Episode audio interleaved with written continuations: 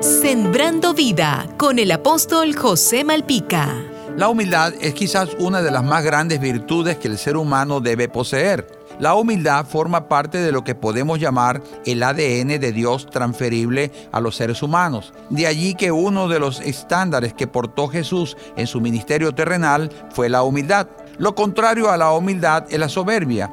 Y Dios dice en su palabra que Él mismo resiste a los soberbios y da gracia a los humildes. La humildad es tan poderosa que aún los más altivos y soberbios se disfrazan de la humildad para ganar el favor de la gente. Difícilmente usted va a conseguir a un soberbio que se presente en público como soberbio, altivo y orgulloso. Por el contrario, mostrará en público su cara más humilde. Una persona humilde no tiene complejos, ni tiene necesidad de estar recordándoles constantemente a los demás sus éxitos y logros, y mucho menos los usa para pisotear a las personas que le rodean. Una persona humilde no tiene de ella misma un concepto más alto que el que debe tener, sino que piensa de sí con cordura. Ser humilde no significa dejarse humillar, pues la humildad no supone una renuncia a la dignidad propia como seres humanos. Una persona humilde no actúa siendo influenciada por su posición económica, social ni laboral.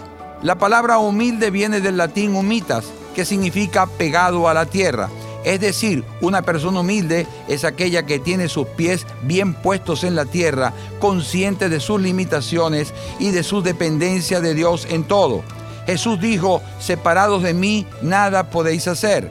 Entrégale tu corazón a Jesús y hazlo el Señor de tu vida y el Salvador. Jesús te dice, no te dejaré ni te desampararé. Sembrando vida con el apóstol José Malpica.